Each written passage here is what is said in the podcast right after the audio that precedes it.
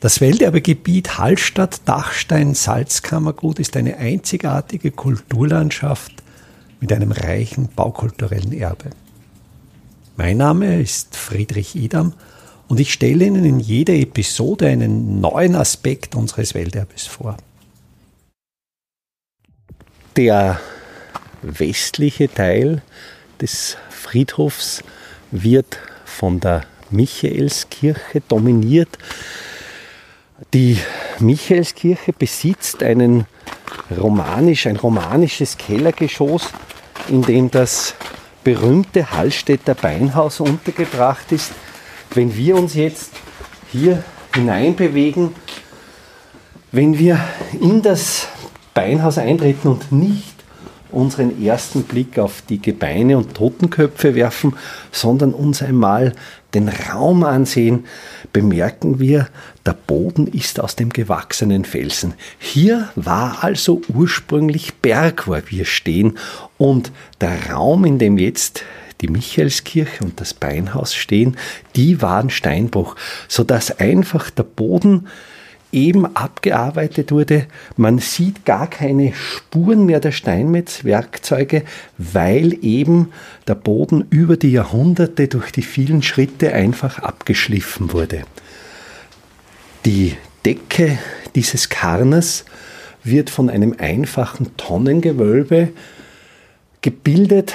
Dieses Tonnengewölbe erscheint uns auf den ersten Blick möglicherweise wie ein schlecht oder schlampig geschalter Stampfbetonbau aus den 1950er Jahren. Tatsächlich handelt es sich hier um ein sehr frühes sogenanntes Schüttgewölbe, das noch auf die Zeit der Romanik zurückgeht.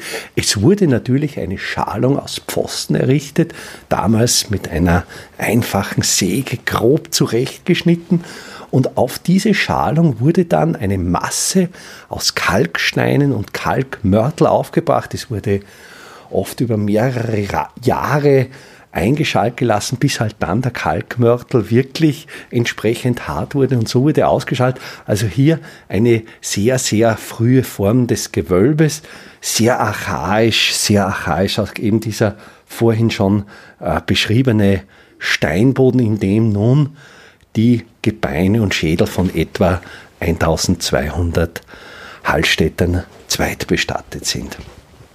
Über dem Beinhaus erhebt sich die Michaelskapelle, ein typisch gotischer Bau mit Spitzbogenfenstern, mit Dreiachtel Chorschluss, der auch noch an den Ecken die originalen Werksteine zeigt.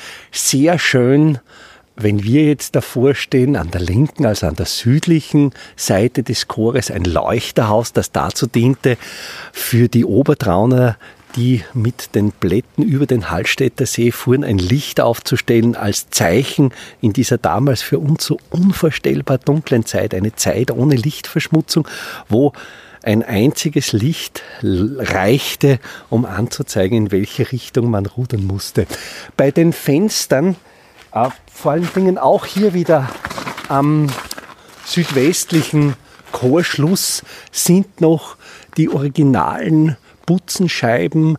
Das sind kreisförmige, mundgeblasene Glasscheiben mit ihrer Fassung aus Bleistegen erhalten und jetzt allerdings um eine Ebene ins Kircheninnere versetzt mit einer Schutzscheibe aus Fensterglas davor noch eines der ganz, ganz wenigen erhaltenen gotischen Buntglasfenster, wo unregelmäßige, färbige Gläser zu einem Bild zusammengesetzt sind. Hier eine Darstellung des Erzengel Michaels. Am Weg von der Michaelskirche wieder zurück zur Südseite der Kirche gehen wir diesmal nicht an der östlichen Seite, an der Seeseite, sondern bergseitig durch den sogenannten Durchgang, auf dem auf seiner östlichen Innenseite Grabsteine, Epitaphien aus den verschiedensten Jahrhunderten zweit montiert sind, die waren natürlich ursprünglich auf den Gräbern. Und äh, die verschiedensten Steine, also wir sind hier, einerseits haben wir natürlich diese Bunt-Kalksteine aus Hallstatt, aus Gosa, andererseits haben wir aber dann schon Steine, äh, die Adnetter Marmor sind, wo man sich also wo sich also Menschen, die über das entsprechende Vermögen verfügten, sich auch Steine eigentlich schon auf große Distanz bringen ließen.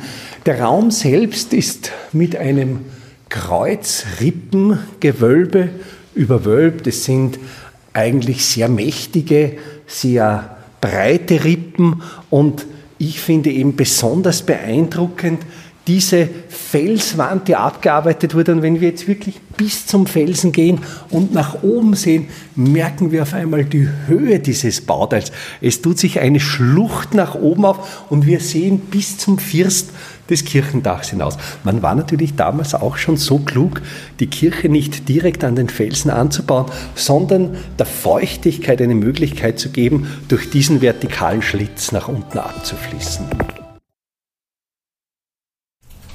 Welterbe Hallstatt erscheint alle 14 Tage neu.